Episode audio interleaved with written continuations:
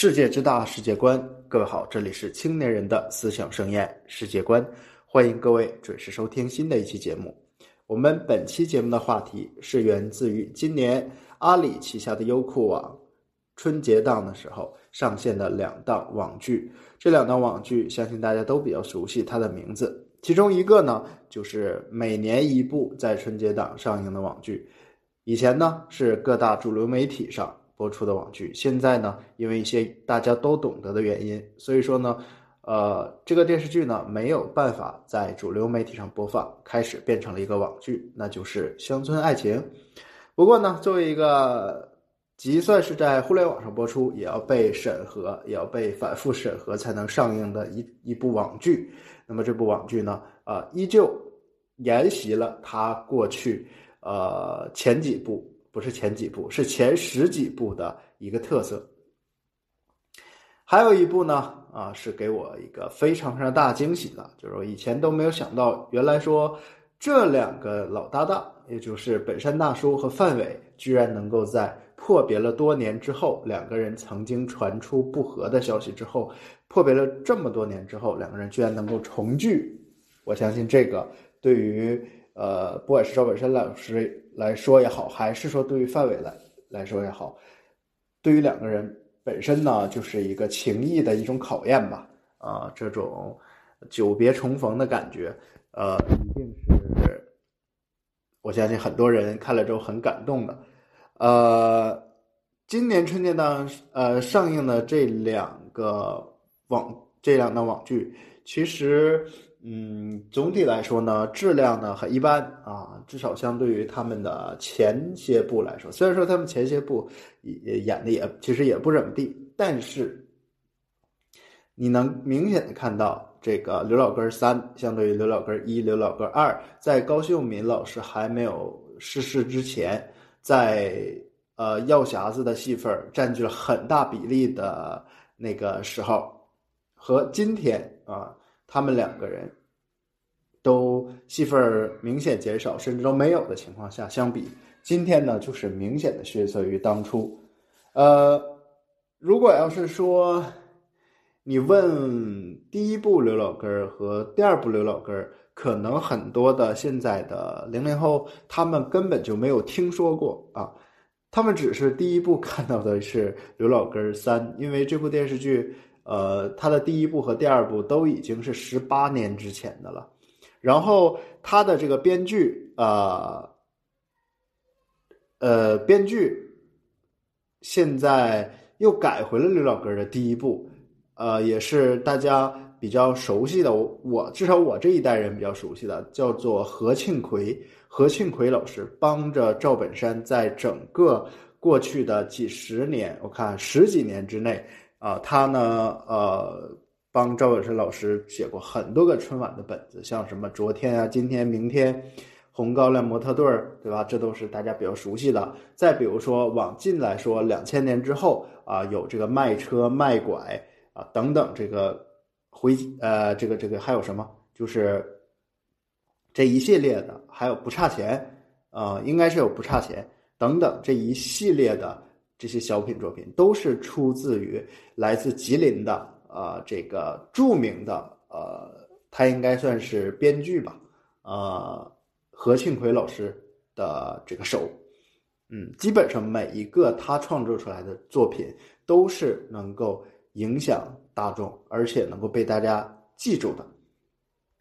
但是今天呢，我们不是要聊，不仅仅是要聊这个刘老根儿和这个乡村爱情，因为这两部剧呢，相对来说呢，呃，我个人觉得没有本山老师演的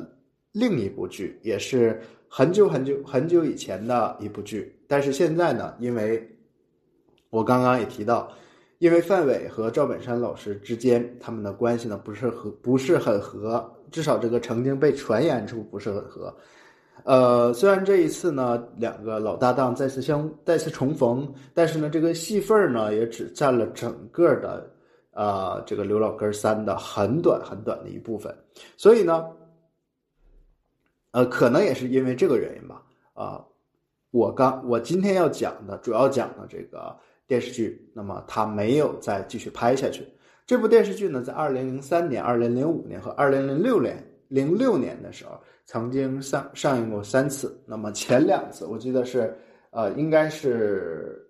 一和二，第一、第二部呢是在中央电视台的黄金档八点黄金档，而且是一套的黄金档。现在小朋友可能很难想象到，说原来一个这样题材的电视剧，一个赵本山老师演的这样一个题材电视剧，能够上得了中央电视台一套八点档这个这个时间段。因为你现在打一打电视，你去看一看，基本上。别说是黄金档的八点档，这个全国人民都在看的这个时间段，就算是不是黄金档，你现在打开电视你去看，所有的只要是央视的主流媒体上播出的这些，基本上都是一些和当下的呃执政当局他们想要老百姓知道的，或者说他们希望老百姓看到的东西是有关的，和。我们当年的那个时候是完全不一样的。你比如说，我不知道大家最近关没关注过这个央视的八点档？大家知道现在正演的这个每天晚上八点档演的这个电视剧是什么吗？我相信没有人知道。但凡是听我这个节目的，应该没有人知道。我可以告诉大家，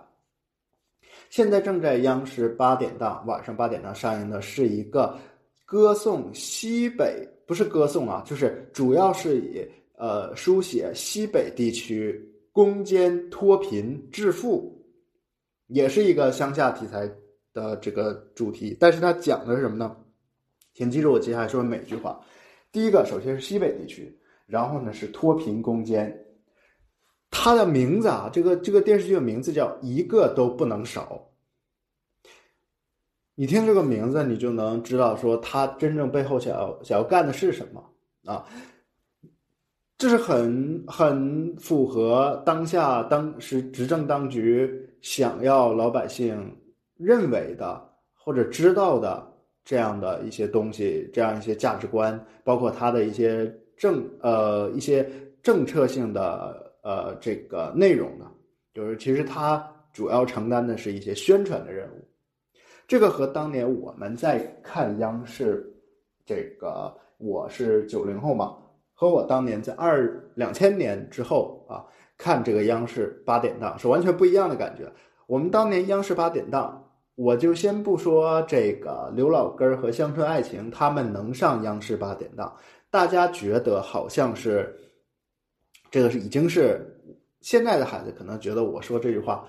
他能上央视八点档，已经是一个非常非常 surprise、非常惊喜，觉得央视居然能够允许这样题材的，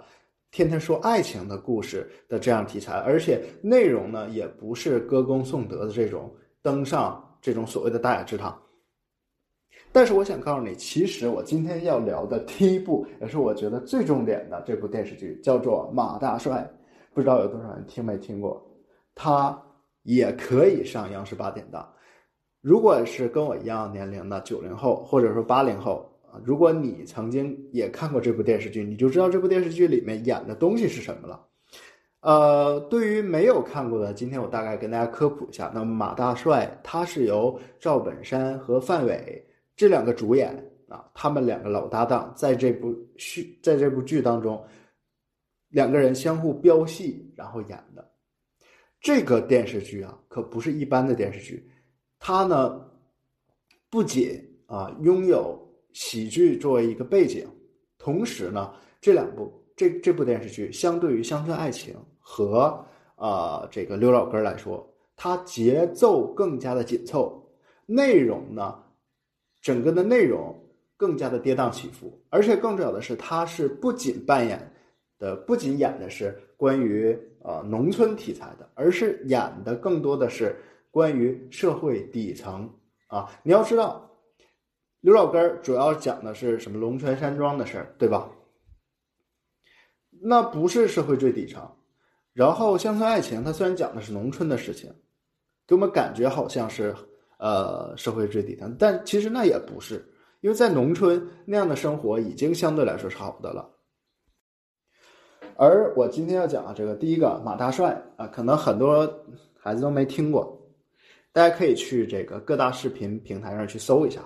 马大帅。然后马呢是姓马的马，大呢是大小的大，帅就是帅气的帅。这部这部影视剧，这部电视剧，它呢其实跟像后来的这个什么刘老根啊，或和这个嗯乡村爱情啊相比啊，它是节奏特别紧凑的。你像刘老根也好，乡村爱情也好，它更多的就是一个怎么说呢？肥皂剧啊，其实就有点像我们看到的《生活大爆炸》。或者是，当然有很多人可能不这么同意啊，但是我我就打个比方啊，有点像是比如说《生活大爆炸》，或者是大家在国内看到的《爱情公寓》是一样的。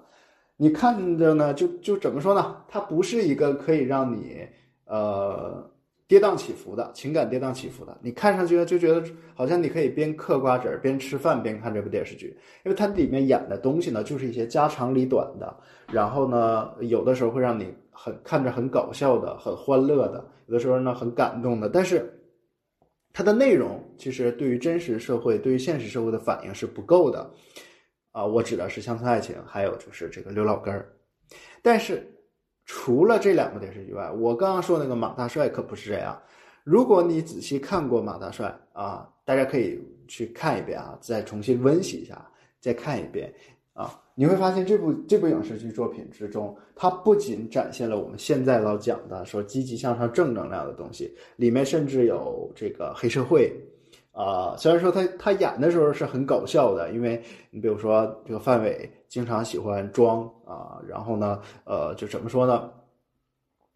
把这个角色呢塑造成一个喜剧角色，但是其实它里面塑造这些题材很多都是用现在讲话，首先你登不上。呃，见不得光。其次呢，你没法登上这个主流媒体啊。比如说我刚刚说的黑社会啊，包括它里面还反映了，就是呃，你像我记得是《马大帅二》吧，《马大帅二》里边呢有这个宁静啊，宁静大家认识吧？就是嗯，那个说活喜话特别厉害的那个演员，那个女那个女演员，之前呢还上过微博热搜啊，说是她死也不移民国外，有这么一个呃，然后。呃，之前啊，我记得看谁，看这个。如果年轻人你没看过别的电视剧，但你应该看过以前有一部有一档网综，也是湖南卫视的，呃，不是网综啊，他在电视台也播出，就是这个《花儿与少年》，宁静，大家应该知道这个人啊，这个人脾气不怎么好啊，然后呢，但是呢，这个人很讲义气，呃，人是非非非常不错的，他也演过这个。啊，这个马大帅二，但是你要知道啊，在这个马大帅当中，宁静演的是什么呢？他演的是赵本山的情人。你没有听错，中央电视台 CCTV 一居然曾经能够在八点档播出一播出一个电视剧，这个电视剧里面的主角赵本山居然能够拥有情人。你要现在的讲话，你敢拥有情人，尤其是这种写实题材的，它不是讲什么穿越呀，这样的一些一些，或者是宫斗啊。你像皇上娶多少个老婆都没事儿，但是呢，他讲的是现实题材的。现实题材之中，一个人居然能够拥有情人，这在央视央视的大舞台之上，你拿现在来这个标准来看的话，是根本就不能上得了央视的。但是在那个时代。我居然，我们那个时代，从小到大看到的电视剧，居然能够拥有一个情人，就是一个主角拥有一个情人，你们能想象吗？这部电视剧呢，之所以要被我主要的提及，是因为一方面呢，我们呃好像最近呢很伤心、很闹心，然后呢就觉得生活没有什么乐趣，但是没有关系。呃，而且呢，我也发现最近呢，我们这个喜剧呢，你从当年的《武林外传》呃，到后来的这个我跟大家说的这种《爱情公寓》啊，像这种喜剧成分的这种影视剧题材的作品，很大很多都是这种以纯喜剧为特点，就是说里边你看不到什么悲，基本上演出的都是喜。但是呢，你像马大帅这样的作品啊，就是很久远以前的，它里面就是又喜又悲。啊，其实它就是央视春央视，它也不是央视春晚，央视春晚的那种喜与悲，其实呢，更多的是被塑造的，甚至有的时候会让他很尴尬。但是这个马大帅，他应该是属于，我觉得应该是七八十八十年代、八九十年代那个时候的那些小品啊，那那种模式啊，逗观众笑的模式，就是他一方面演员的演技非常的高超，你比如说赵本山也好，范伟也好，他们演技非常的高超。然后呢，再加上它里面设计的这些故事情节，啊，不会让演员觉得尴尬，啊，不会像你现在看春晚一样，你觉得很尴尬。所以呢，这个马大帅也是我推荐的一个理由之一。另外呢，就是这里面的范伟，呃，范伟应该是在这部电视剧应该是他人生的表演的一个巅峰。我觉得至少不是巅峰，也是他可以拿得出手的代表作之一。如果大家去看过这个马大帅的话，就知道范伟。啊，他是如何由一个很斯文的人？就因为我不知道大家早期看没看过范伟的很多作品，他演的都，比如说演村长，呃，应该是演过村长，还演过那个红高粱模特队的这个，啊，这个这个这个教练，应该是教练吧。他演的这些就是范老师啊，对，范老师，他演的这些题材的东西都是其实很儒雅、很很儒雅的。但是范伟呢，他本身又是一个辽宁人啊，他是个东北人。呃，他本身呢，他的性格特点，他的包括他的长相，决定了其实他是个很粗犷的人。但是呢，他其实内心，包括他整个表，他本人呢，能被人叫老师，说明了他本人在表演上是非常高超的。而且，他这个人也不是说那种可以跟人推杯换盏那种，也应该是那种就是以演技派，或者说，嗯，偏向于呃。至少他不会说我们讲的演员里很 low 的那一部分，他是属于能够拿得出手，然后而且他表演的东西是这个人能够抽离于他现实的呃生活中的样子。就现实中的范伟是个非常非常本分老实的一个人，但是他呢要完全把自己塑造成一个。就是我刚刚说，刚刚说马大帅中的这样一个角色，就是范德彪。你一听这个角色，你就你就听这个角色，你就知道这个人彪的乎的。确实是他呢，要塑造出来这个角色也是彪的乎的。但是这个彪的乎的角色呢，说实话，在东北这样的这样的人是非常多的啊。虽然说他有戏剧化的成分啊，但是呢，他这个人整个表现出来的那种呃。可能偶尔呢带有这种呃装一装，然后呢偶尔呢吹一吹牛，包括这个呃很多其他一些特点，这些都是确确实实现源自于生活的。虽然说他可能把它给夸张夸大了，但是他的这些东西都是源自于生活的，会让你觉得很真实。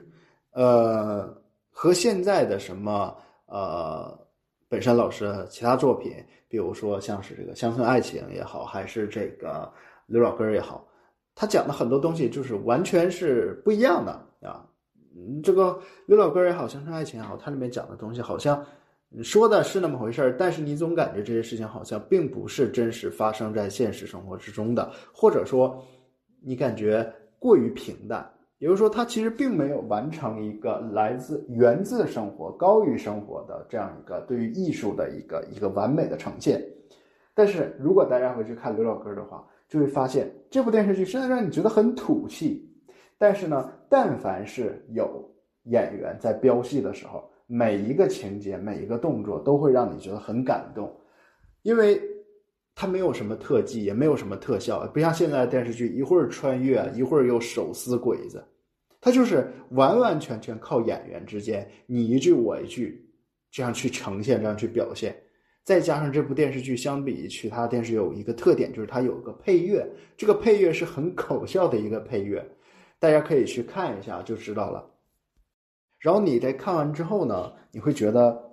非常开心，非常快乐。就虽然他演的东西。呃，非常的血腥，我这血腥就是非常现实啊！你觉得好像就是发生在你身边的事情，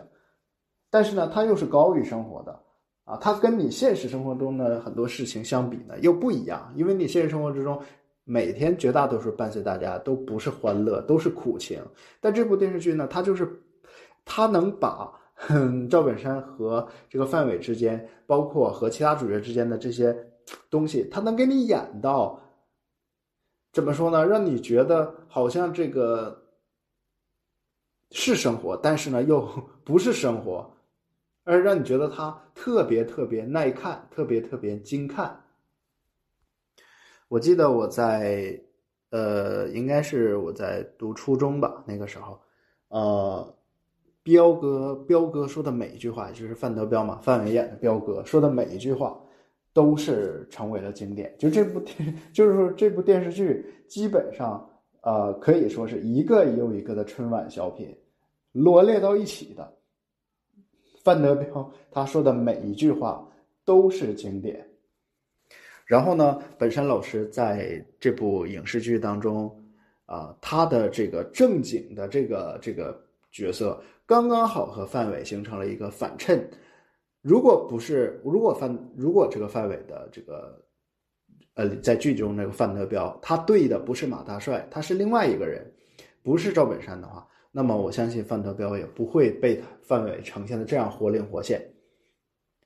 总之呢，如果大家。闲得无聊，现在呢，在家可以把马大帅的第一部、第二部和第三部加起来能有九十集、一百集，差不多吧。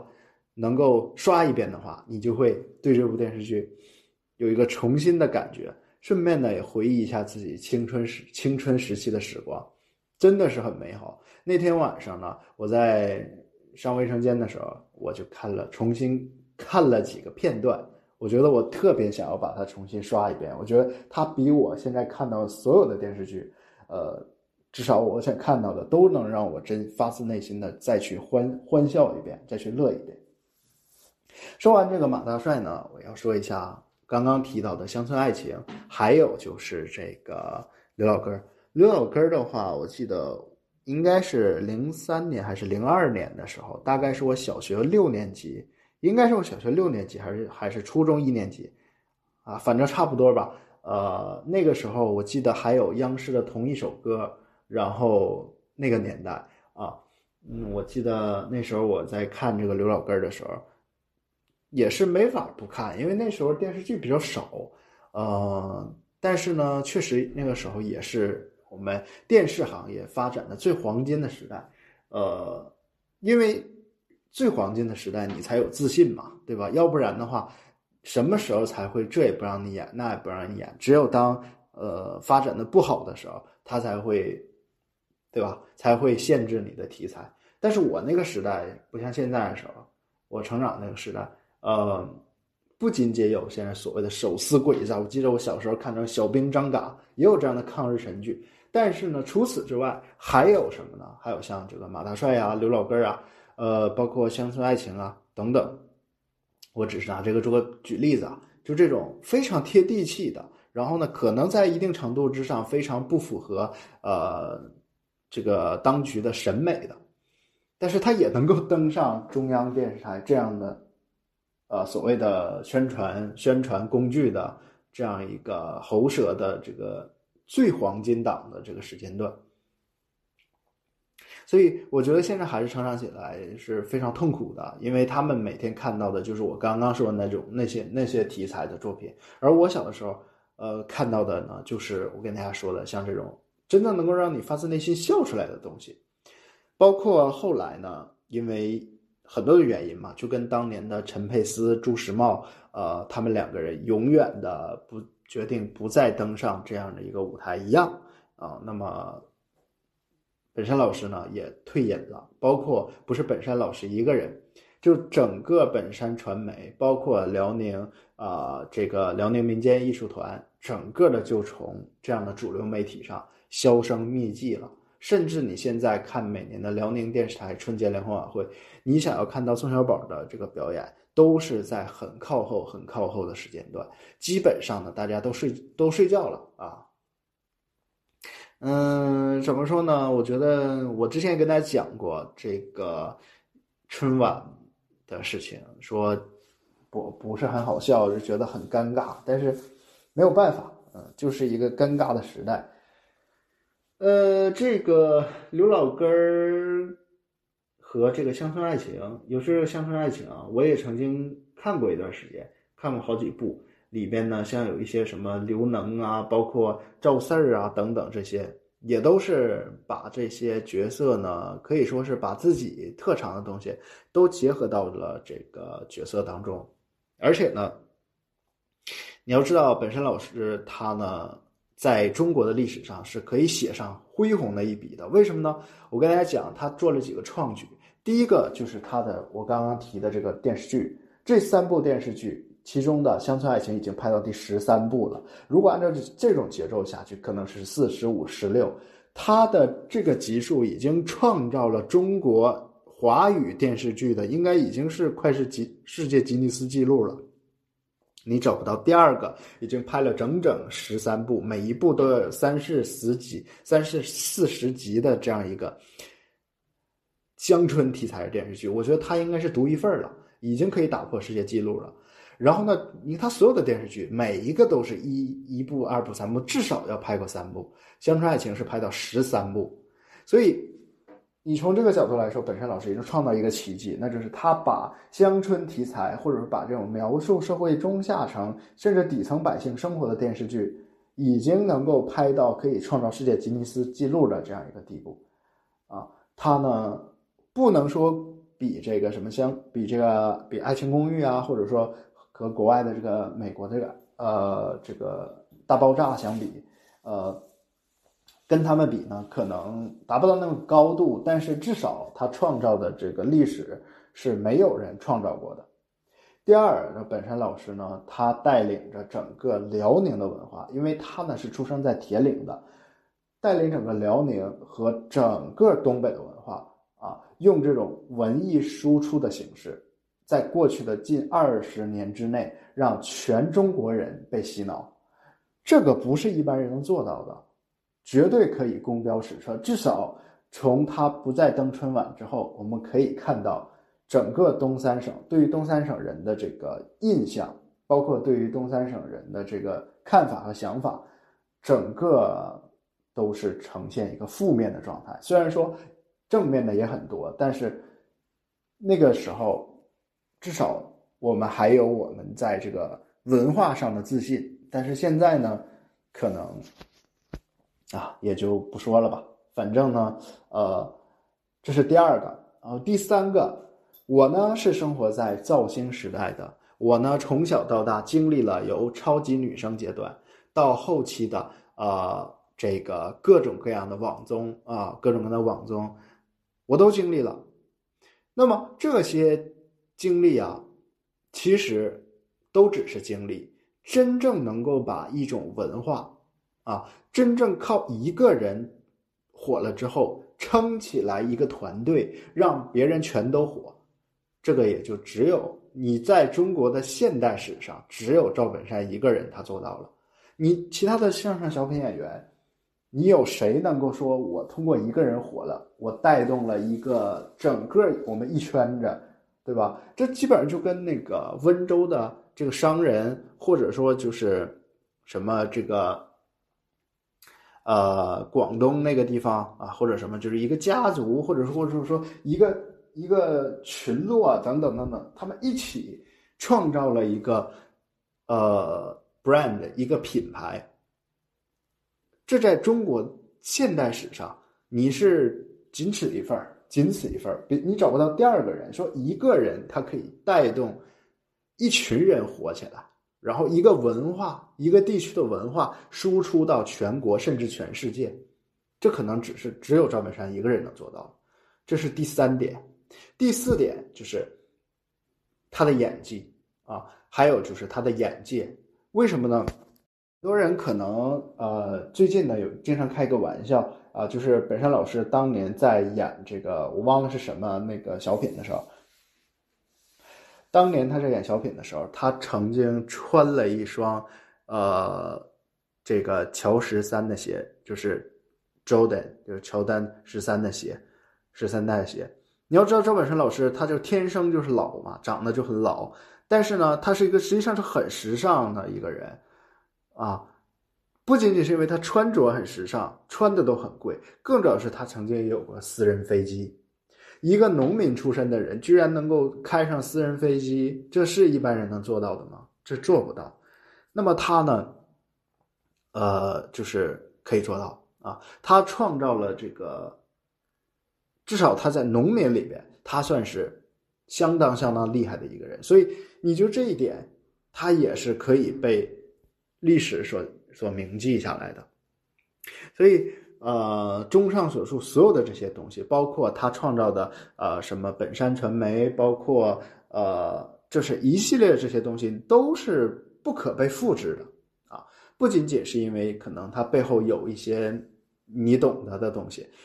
主要的是这个人，这个人的脑袋绝对不是一般的脑袋啊！就是赵本山这个人，他的头脑。真的不是一般人能够做到的。就是范伟，你演技再高，你也不可能带起来一个本山传媒或者一个整个东北文化，把它推向全国。但赵本山他就能够做到。你像这个，呃，当然在喜剧界还有啊，这个文艺界还有啊，艺术界还有其他人，比如说像大家熟悉的郭德纲。有郭德纲，你看多招人烦，对吧？但是呢，他怎么招人烦？怎被人说成吃大蒜的？但是呢，人家就是能够成为制造明星的人。你像岳云鹏，大家都以前都觉得说啊，这个什么他的以前的老搭档，或者他以前的这些呃，在他身边的这些人，我呃，大家也都知道的那些，就离开了郭德纲以后，是不是郭德纲这个德云社就垮台了呢？就就完犊子了呢？不是的，我们看到的是老的老的人走了，新的人来了。别人离开了没关系，岳云鹏来了，对吧？啊，所以其实你回过头来，你看，凡是历史上这些真正伟大的人啊，我姑且给他算是伟大吧。真正这些厉害的人，他们都不会说：“哎，我这个有什么台柱子，台柱子没了，我这就垮了。”而是说，这些人呢，其实他们特别会选人用人。赵本山老师也是一样，如果不是因为赵本山。他会把范伟挑出来的话，那么也不会，对吧？不会有范伟的今天。所以其实就是像这样的人，你比如说，不管是赵本山也好，还是这个郭德纲也好，他们都是会用人之人，就是他们都是伯乐，千里马常有，但是像这样的伯乐是不常有的，所以。你像这些伟大的人，他们在选人用人这个方面，他就是能够挑准那些真正能够被大家认知的，然后呢，谁能够火，哎，他就捧出来谁。而且这个不是靠捧，而是说这些被捧的人，他真的是有水平的。再回过头去看啊，南方呢，你比如说海派的一些表演，海派的一些这个呃这些喜剧的这些表演的艺术家。呃，你比如说像，不能说是艺术家吧，就是表演者。比如说像周立波，你看他就没有创造出他，他只是创造了自己的风格。但是你看现在他，对吧？对吧？被大家骂成这个样子，而且呢，他只有一个周立波，他没有相应的一些呃产业，没有相应的一些呃周边的东西，大家只认识周立波一个人。周立波就是周立周立波，他没有第二个。他跟郭德纲、赵本山比。简直就完全没有办法比，这种文化性的东西呢，就是其实它也是一种工业，工业化生产呢，其实它也不是彻底的工业，因为真正的工业化生产是是要要求什么呢？要求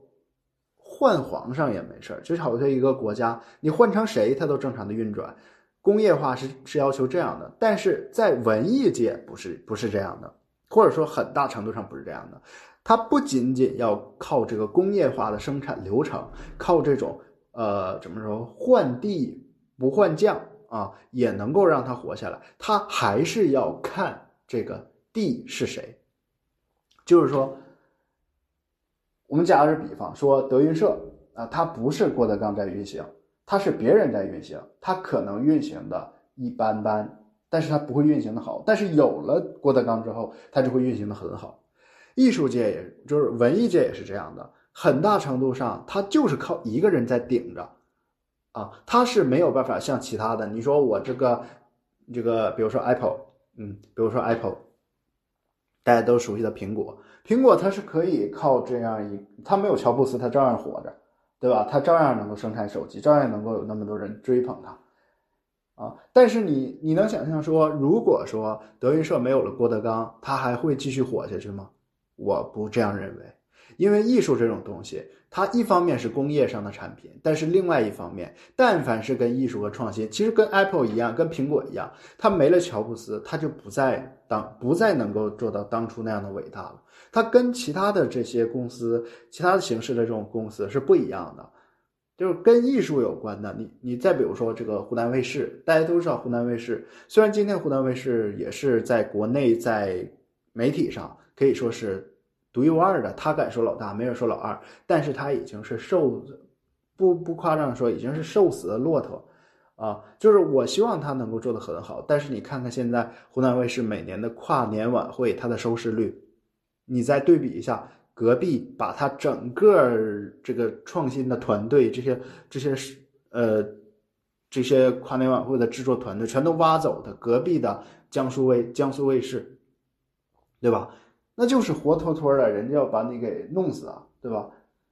所以今天你在看湖南卫视的时候，你会发现他已经不再像当初那样拥有那么好的能力去创造出那么好的东西了。虽然说他依旧可以在国内排得上数一数二，但是他在卫视里边，他就是没有以前那样独大了。但是呢，好在呢，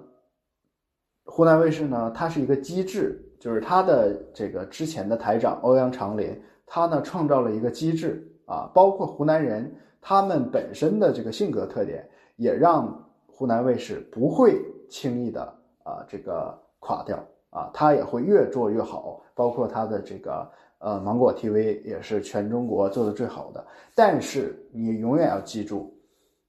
但凡是跟文化呀、创造呀、创作这些有关的，这些工业化流程生产出来的东西，你不能只指望它有一个所谓的工业化的这样一个东西就能维持它始终的辉煌。它要想辉煌，它一定要建立在有一个真正英明的领袖的基础上。它跟其他的治理国家呀和其他东西不一样，因为真的是千里马常有，而伯乐不常有。能够真正把这些厉害的人选出来的，并且让他们承担重要角色的人，在这种文跟文化呀、创作有关的这个行业，那是真的非常稀缺的。所以，回过头来，我们再看赵本山，你就可以知道，本赵本山老师能够坚持这么多年，而且呢，你想他都多少年了，对吧？春晚开始没几届就有他了。然后呢，到现在为止，他还在活跃着，所以你就可以想象说，这个人他他不一般到什么地步。今天呢，我们主要就一起的回忆了一下赵本山老师三个最主要的影视剧作品，还有其他的一些方面。呃，那么主要的目的呢，是让大家在，因为毕竟嘛，这是一个 icon，这是一个品牌，赵本山老师呢是一个欢乐。开心的一个代名词。过去的两个月时间，大家都非常不高兴，非常不开心。那么没关系，今天我就给大家安利三部电视剧，啊，或者说影视剧、网剧都可以。那就是马大帅，还有乡村爱情，还有刘老根啊，演了很多部很多集，你可以随意的去看，而且很多网站上都是不要钱的。我尤其推荐第一部马大帅，你可以去看一二三三部。所有的视频平台都是免费观看的，看完之后你就会谢谢我的。好了，那么这一期节目呢就到这里，这里是世界观青年人的思想盛宴，我们下期再见。